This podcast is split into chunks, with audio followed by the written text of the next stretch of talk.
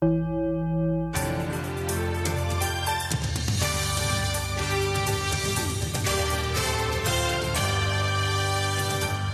ist nicht das erste deutsche Fernsehen und das ist auch nicht die Tagesschau. Dennoch starten wir mit einer Breaking News. Der Mond ist aufgegangen. Und zwar schon etwa 40 Millionen Jahre vorher als bisher gedacht. Man hat nämlich Mondstaub von der Mission Apollo 17 von 1972 analysiert und ist dann zu diesem Ergebnis gekommen, nämlich, dass der Mond mindestens 4,46 Milliarden Jahre alt sei. Ein Wissenschaftler betonte, dass das wichtig sei, denn der Mond stabilisiere die Rotationsachse der Erde und sei verantwortlich für unsere Tageslänge. Er sorgt für die Gezeiten. Ohne den Mond wäre das Leben auf der Erde völlig anders. Das stimmt natürlich. Ich bin aber der festen Überzeugung, dass auch wenn wir weiterhin den tatsächlichen Geburtstag des Mondes vergessen, dass er trotzdem weiter seinen Job macht. Der ist da sehr uneitel. Insofern äh, danke für diese News. Ich weiß auch nicht, warum dieser komische Mondstaub 50 Jahre da in irgendeinem Labor abgeschimmelt hat. Keine Ahnung. Ähm, so wichtig kann es bisher nicht gewesen sein. Der Mond macht weiter seinen Job. Wir können also beruhigt wieder aufatmen. Dann war ich sehr überrascht, denn es ist eine Studie veröffentlicht worden, der zufolge das Leben für Frauen in Afghanistan weltweit am schwierigsten ist. Gibt auch schon erste Thesen dahingehend, woran das liegen könnte. Möglicherweise hat es mit einem stabil instabilen System zu tun, mangelnder Rechtsstaatlichkeit, quasi nicht existenter Chancengleichheit und der Gefahr der Steinigung für Frauen, die sich in irgendeiner Art und Weise bei Lappalien nicht korrekt verhalten. Ist eine These. Weiß man nicht. Platz 177 hat Afghanistan da belegt. Ähm, zum Vergleich, äh, Deutschland belegt Platz 21 Spitzenreiter ist Dänemark. Apropos mangelnder Bildung in Afghanistan für Frauen. Äh, eine andere Frau, die es sehr, sehr schwer hatte und damit für ein bisschen Aufsehen gesorgt hat, ist Kim Kardashian. Kim Kardashian klagt nämlich über das Dasein als alleinerziehende Frau. Gesehen habe ich das nämlich bei der FAZ und zwar hat Kim Kardashian sich geäußert, dass sie sich aus Frustration und Erschöpfung gelegentlich in den Schlaf weint. Ja, also hartes Schicksal. Sie weint sich dann meistens auch mit äh, mehreren Millionen Geldbündeln gemeinsam in den Schlaf. Also das kommt ja auch noch dazu, ja. Also wenn normale alleinerziehende Mütter sich denken so, oh, das ist alles eine schwere Belastung für mich, na, ihr habt aber in der Regel ja nicht die Schwierigkeit, euch noch damit auseinanderzusetzen, was ihr mit den mehreren hundert Millionen Euro macht, die ihr auf der Bank habt. Insofern da auch mal ein bisschen dankbar sein, ja. Und auch einfach mal vielleicht Kim Kardashian ein bisschen Unterstützung anbieten. Alleinerziehend weiß ich bei ihr auch gar nicht, weil ich könnte mir vorstellen, dass sie ungefähr 27 Nannies hat. Außerdem hat sie ja eine große Familie. Insofern, naja. Aber der geht's auf jeden Fall dreckig. Dann habe ich was gesehen bei ZDF heute und zwar soll der bayerische AfD-Politiker Daniel Halemba per Haftbefehl gesucht werden. Da gab es natürlich dann gleich einen Aufschrei bei der AfD, das kann ja alles wohl nicht wahr sein. Ey, kaum ist der Arme, 22 Jahre ist er übrigens alt, kaum ist der Arme in den Bayerischen Landtag gewählt worden, versucht der Staat hier wieder einfach irgendwas zu konstruieren und den deswegen hier per Haftbefehl zu suchen. Geht ja wohl mal gar nicht. Ähm, was dem zugrunde liegt, war erstmal unklar. Inzwischen weiß man das allerdings. Und zwar ist Halemba Mitglied der Burschenschaft Teutonia Prag zu Würzburg gewesen. Und da gab es im September eine Razzia und da hat man halt diverse Devotionalien gefunden, die halt verfassungswidrig waren. Ja, also irgendwelche NSDP-Dinger, irgendwelche Hakenkreuzfahren wahrscheinlich, Aufkleberschriften rassistischer Natur stand hier noch. Naja, und im Zuge dessen war auch Halemba Tatverdächtiger der Volksverhetzung sowie ähm, hier, weiß ich nicht, Verstoß, Kennzeichnung verfassungsfeindlicher Symbole, bla bla bla bla bla. Inzwischen ist er wieder auf freiem Fuß, nachdem er dann tatsächlich irgendwann gefasst wurde. Weil Deutscher kann man sich nicht verhalten. Ja, er ist nämlich pünktlich zur Arbeit gekommen und dann hat man ihn da gleich aufgegriffen. Äh, gegen Auflagen ist er jetzt aber wieder auf freiem Fuß. Also er muss sich jetzt irgendwie einmal in der Woche, muss er sich da irgendwo in Würzburg melden bei der Polizei. Ja, spannende Geschichte. Äh, wer ihn nicht kennt, äh, der sieht, darf man das sagen? Ich weiß es nicht. Ich finde, der hat so leichte Philipp Amthor-Vibes. Also so ganz bisschen Bubi-mäßig. Ansonsten habe ich vorher noch nie was von ihm gehört, aber vielleicht in Zukunft häufiger. So, dit war dit. Dann nach diesem komischen Kardashian-Ding da, Gossip, ähm, gibt es noch ein bisschen weiteren Gossip. Und zwar Jack White ist mit 83 Jahren wieder Vater geworden. Jack White, äh, mir jetzt gar nicht so viel gesagt, um ganz ehrlich zu sein, ist so ein Schlagermufti. Also ist ein Deutscher, anders als der Name vielleicht erstmal vermuten lässt. Also das ist so die Fraktion, die dafür gesorgt hat, dass uns die Ohren bluten beim Musikantenstadel und da irgendwelche benebelten Rentner, angeführt von der alten Peppnase Florian Silbereisen, uns da mit ihrer Scheißmusik behelligen. Aber ich muss sagen, also mit 83 Vater werden, ich weiß nicht, ob das notwendig ist. Um ganz ehrlich zu sein, ich weiß nicht, ob das notwendig ist. Also ich meine, selbst wenn er optimistisch denkt, der ist übrigens mit 78 auch schon mal Vater geworden, was ja auch schon eher betagt ist ich sag mal so, selbst optimistisch betrachtet, ist es unwahrscheinlich, dass er die Volljährigkeit seines jetzt geborenen Kindes erlebt. Nichtsdestotrotz natürlich, äh, ich hoffe, der, der Mutter und dem Kind geht so weit gut, inshallah. Aber, äh, weiß ich nicht, als Vater finde ich es äh, maximal verantwortungslos. Also da muss man auch mal sagen, ey, nee, jetzt ist doch mal langsam Feierabend, Alter. Also spätestens, ach, auch mit 70 sollte schon, finde ich persönlich, Feierabend sein. Aber spätestens, wenn du mit, mit 80 die Schallgrenze da durchbrochen hast, dann muss man mal auch irgendwie ein bisschen Verantwortung zeigen vor seinem dann noch nicht geborenen Kind und sagen so, nee, Alter, dann lass ich mir da was abklemmen oder keine Ahnung was. Ja, weiß ich nicht, ob sowas sein muss. Fand ich persönlich unangenehm. Naja, dann gab es einen Vorfall im Iran, mal wieder im Iran, muss man ja leider sagen. Es ist einfach nur armselig. Ich lese mal die Meldung hier, wie sie über ZDF heute veröffentlicht wurde. Eine 16-jährige Iranerin ist nach einer mutmaßlichen Konfrontation mit der Sittenpolizei gestorben. Die Schülerin Amita Garavand starb am Samstag in einer Klinik in der Hauptstadt Teheran, wie die staatliche Nachrichtenagentur IRNA berichtete. Bereits vor rund einer Woche war die junge Frau für ihren Tod erklärt worden. Der Fall hatte weit über Irans Landesgrenzen für große Empörung gesorgt. Die junge Frau soll Berichten von Menschenrechtlern zufolge vor rund einem Monat in einer U-Bahn von Sittenwächtern konfrontiert worden sein, weil sie kein Kopftuch trug. Staatsmedien dementierten Gewalt seitens der Moralpolizei. Garawan sei wegen niedrigen Blutdrucks gestürzt und mit dem Kopf aufgeschlagen, lautete die offizielle Erklärung. Seit Wochen lag die 16-Jährige im Koma. Also wer jetzt denkt, dass das hier wieder so eine fadenscheinige Ausrede ist vom Regime in Teheran, also das ist tatsächlich ein vermehrtes Problem mit dem niedrigen Blutdruck. Insbesondere im Iran muss man halt sagen. Insbesondere bei Frauen.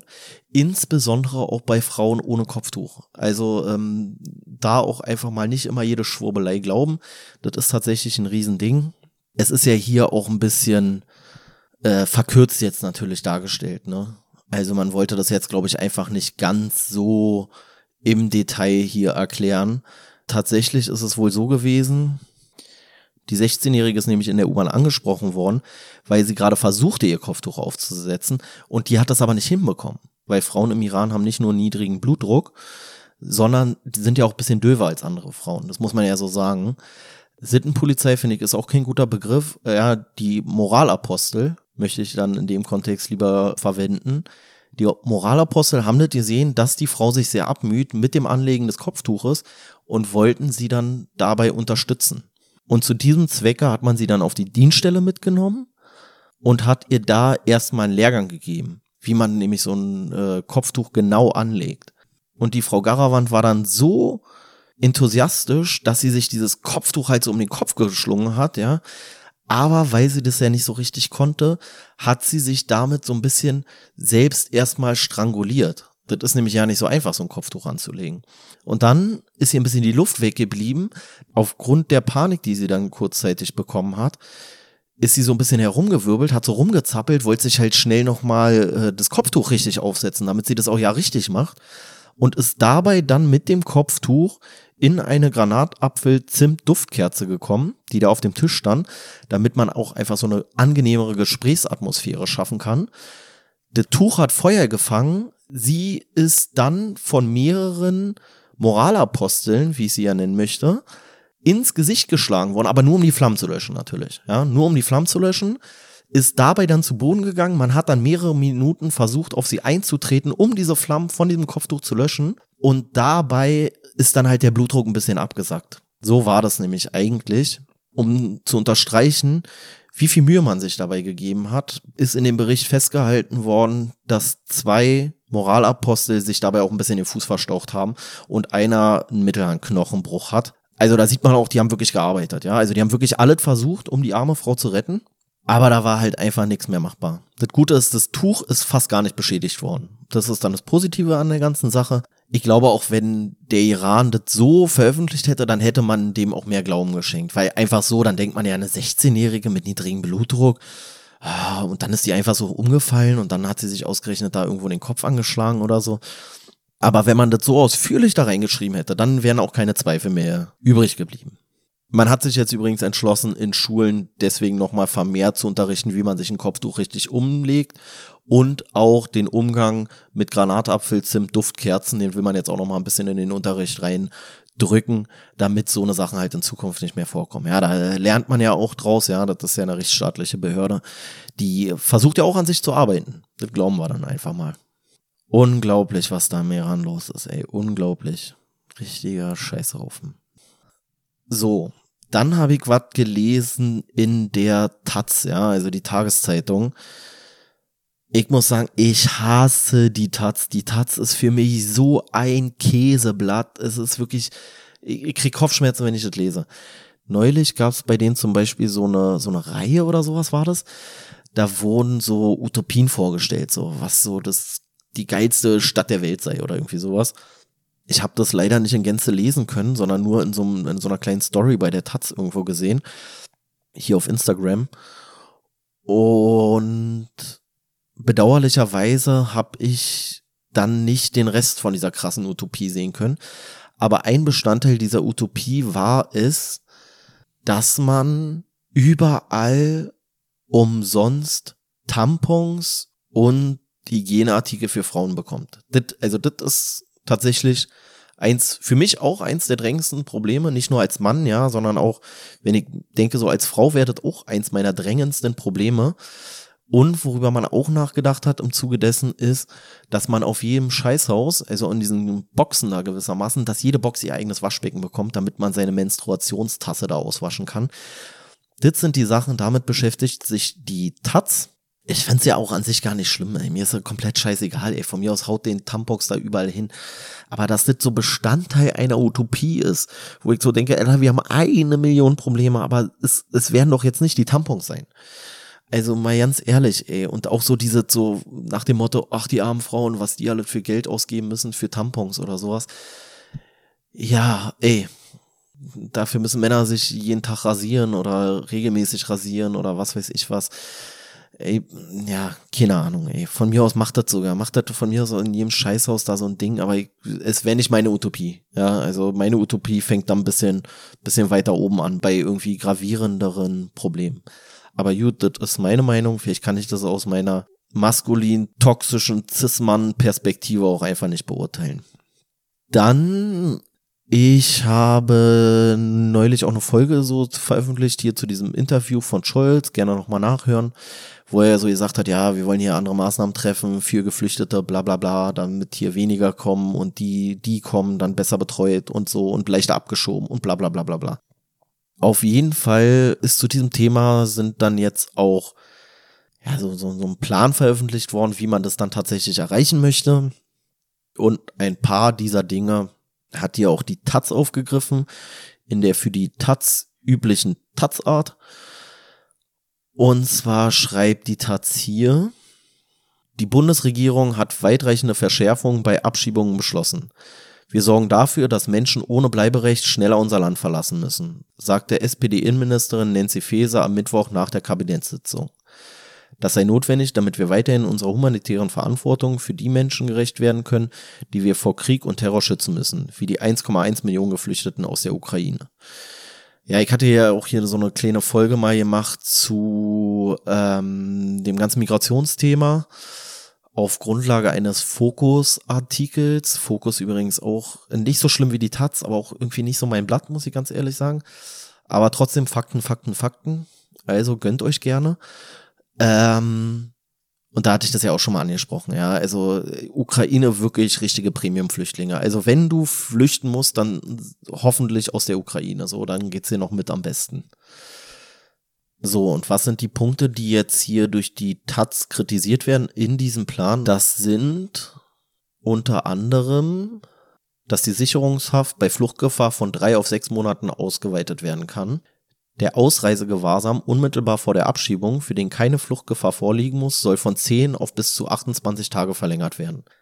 Ja, also man muss ja immer sagen, so wenn man abgeschoben wird, dann heißt es ja nicht so von wegen ja Abschiebung und jetzt Arschtritt sofort raus und jetzt kommt die Polizei und dann zerren sie sich aus dem Bett, sondern eigentlich bekommt man dann ja schon die Möglichkeit der freiwilligen Ausreise. Und wenn man dem nicht nachkommt, dann kommt die Zwangsabschiebung gewissermaßen. Und von der Warte her, finde ich, ist es jetzt eigentlich erstmal in Anführungszeichen okay. Klar, jetzt denkt man so von drei auf sechs Monate, okay, das ist schon krass. Aber dann ist ja schon vorher eigentlich klar gewesen, dass die Einreise nicht legal war, beziehungsweise die Ausreise stattfinden muss. Von der Warte her ist man dem Ganzen dann schon nicht nachgekommen und dann, finde ich, muss man halt auch sagen, so, ja, dann gibt's halt Konsequenzen, dann ist das halt so. Also finde ich jetzt so ein bisschen, naja, okay. Dann, was hier auch nochmal hervorgehoben wird, ist, Datenträger wie etwa Mobiltelefone sollen in deutlich größerem Umfang ausgelesen werden dürfen als bisher. Auch da muss ich sagen, so finde ich auch okay. Weil es geht da in erster Linie darum, kommt jetzt hier nicht so zum Tragen, dass wenn die jetzt keinen Pass haben, ja, also die haben keinen Pass, die können sich nicht ausweisen, du weißt nicht, wo kommen die her, dann kannst du jetzt offensichtlich leichter ein Mobiltelefon auslesen, aber die wollen ja jetzt nicht gucken, irgendwie so, hast du da irgendwie Nacktbilder von einer Frau drauf oder sowas, sondern was sie ja gucken wollen ist, finden die da vielleicht irgendwelche Hinweise darauf, woher diese Person kommt. Und da muss man sagen, das finde ich ist völlig legitim. Naja, also, Quelle Trust Me Bro, so äh, läuft halt nicht, Alter. So. Und deswegen, wenn sie halt irgendwie nicht nachweisen können, woher sie kommen, dann versucht man halt mit dem Auslesen dieser Mobiltelefone nachzuvollziehen, wo die sich so aufgehalten haben und über welche Länder die vielleicht gekommen sind, so. Und dann kann man halt auch vielleicht dann hat man eher Anhaltspunkte, dass man sagt, alle klar, da musst du auch wieder hin zurück oder sowas. Klar ist es nicht schön, aber man muss halt auch irgendwie so bisschen objektive Fakten heranziehen dürfen. Und wenn die nicht ohne weiteres zugänglich sind, dann finde ich, ist auch das eine Möglichkeit so. Wenn die jetzt hier einen Pass haben oder so, dann gehe ich davon aus, dann wird da keiner groß in dieses Telefon reingucken. Außer vielleicht, um zu gucken, wo waren die denn vorher so. Durch welches sichere Herkunftsland sind die denn gekommen und können sie dahin vielleicht zurückgeführt werden oder so. Naja. Dann ist ein weiterer Punkt, die Polizei soll mehr Befugnisse zum Durchsuchen von Wohnungen abzuschiebender, aber auch weiterer Bewohner von Flüchtlingsunterkünften bekommen.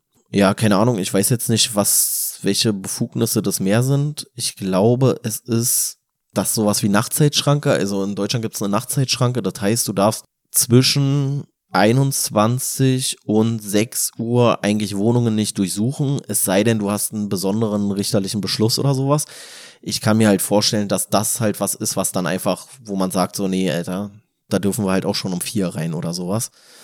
Ohne dass wir einen speziellen Beschluss diesbezüglich haben müssen. Das kann ich mir halt vorstellen. Kann man jetzt sagen, ja, ist kacke, ist blöde oder sowas, ja. Aber vielleicht ist es notwendig, wenn man dieses Ziel vom Antreffen der abzuschiebenden Person irgendwie verwirklichen will. Aber ja, ey, obliegt am Ende des Tages nicht mir, ob das notwendig ist oder nicht, keine Ahnung, weiß ich nicht. Also da bin ich am ehesten noch so, wo ich sage, so ja, okay, weiß ich nicht, ob man das braucht. Aber andererseits ist natürlich was, worauf sich Leute, die abgeschoben werden, einrichten. Also die wissen das dann auch so. Und in der Regel wissen die ja auch, dass sie abgeschoben werden. So. Naja. Weiterer Punkt, Abschiebungen sollen auch bei Menschen, die seit über einem Jahr geduldet sind, nicht mehr angekündigt werden müssen. Es sei denn, sie haben Kinder unter zwölf Jahren. Ja, also wie gesagt, Abschiebung ist ja schon nach dieser Möglichkeit der freiwilligen Ausreise. Insofern, ich finde, das ist in Ordnung. Also das ist scheiße, das ist richtig kacke so. Und wenn ich selber betroffen wäre, würde ich auch sagen, ja, ist unmöglich.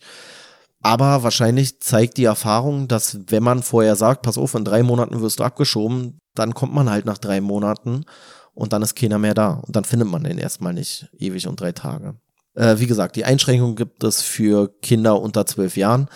Ich muss sagen, dann finde ich, wäre es noch plausibler zu sagen, für Kinder einfach, ja. Also dann halt unter 14 Jahren so. Also, wo jetzt der Unterschied zwischen 12 und 13 Jahren ist, das erschließt sich mir nicht so richtig, aber nun gut. Dann falsche Angaben im Asylverfahren sollen strafbar werden. Da weiß ich nicht, wie sich das jetzt genau darstellt, um ganz ehrlich zu sein. Also meinen die wirklich strafbar, strafbar? Also das ist eine Straftat oder das ist eine Ordnungswidrigkeitenanzeige? Das weiß ich jetzt nicht genau, aber offensichtlich soll das richtig eine Straftat werden. Also für die, die es nicht wissen, grundsätzlich, wenn man eine zuständige Behörde hat, dann ist man da immer zu wahrheitsgemäßen Angaben, zumindest zur eigenen Person verpflichtet, so. Also hier Name, Geburtsdatum, Anschrift. Das sind so die drei Points, die muss man immer der zuständigen Behörde mitteilen, freiwillig, so. Wenn man das nicht tut, dann ist es schon eine Ordnungswidrigkeit und das ist ein Verstoß gegen beispielsweise, oder was heißt beispielsweise gegen das Personalausweisgesetz und es richtig, kann richtig teuer sein, ja. Also ähm, bis zu 10.000 Euro, glaube ich, kann es kosten. Je nachdem natürlich, wie weitreichend die Folgen dann sind. Für das Verschweigen von der eigenen Identität. Also hier Name, Geburtsdatum und Anschrift. Ähm, insofern, da gibt es sowieso schon sowas, was in diese Richtung geht. Und im Asylverfahren soll es ja wahrscheinlich dann darum gehen, wenn man halt mit dem Namen lügt oder über die Herkunft lügt. Ja, also ich sage jetzt mal übertrieben gesagt, wird nicht vorkommen, aber vom Prinzip her sagen wir mal, man kommt aus den USA, wird so wahrscheinlich in aller Regel nicht vorkommen, aber trotzdem. Und jetzt sagt man halt, äh, weiß ich nicht, ich komme aber aus Afghanistan, weil man dann sagt, dann kriegt man leichter ein ähm, ja, wird das Asyl halt eher anerkannt. So, darum soll es ja gehen, so, dass man halt zumindest weiß, was sind das für Leute, so, dass man vielleicht auch in dem jeweiligen Land, je nachdem, mal nachfragen kann, ey, was habt ihr vielleicht zu dem? Damit du die im Zweifel zum einen auch dahin wieder abschieben kannst, wenn der Asylantrag nicht bewilligt wird, aber auch vielleicht äh, ich meine, mit Anis Amri hatten wir das so, dass er so 23 Identitäten hatte, weil er halt überall irgendwo sich anders angegeben hat und aus einem anderen Land kam, wobei das auch viel in der Verantwortung natürlich der deutschen Behörden lag, aber trotzdem, dass man da dann halt einfach ordnungsgemäße Angaben macht, finde ich jetzt erstmal nicht so dramatisch. Je nachdem, wie weitreichend die Folgen sind, finde ich es theoretisch auch okay, dass das dann eine Straftat ist. Aber pff, ja, ob es jetzt so viel ändert daran, so pff, ich glaube, das ist denen dann auch relativ scheißegal so. Also ist halt die Frage, ob das ein wirksames Mittel sein kann. Aber na gut. Und der letzte Punkt, den die Taz hier aufgeführt hat, ist auch die Ausweisung von Schleusern oder Mitgliedern krimineller Vereinigungen soll erleichtert werden. Bei letzteren soll künftig keine gerichtliche Verurteilung mehr notwendig sein. Ja, weiß ich nicht muss ich auch ganz ehrlich sagen. Also vom Prinzip her sagt man natürlich so, ja, sofort, Beste, so, weg mit denen, so, will keiner hier haben, tschüss. Aber dass keine gerichtliche Verurteilung mehr notwendig sei, ja, das weiß ich nicht. Das finde ich irgendwie ein bisschen, finde ich dann tatsächlich auch ein bisschen merkwürdig, um ganz ehrlich zu sein. Ja, naja. Äh, schwierig. Sagen wir mal schwierig.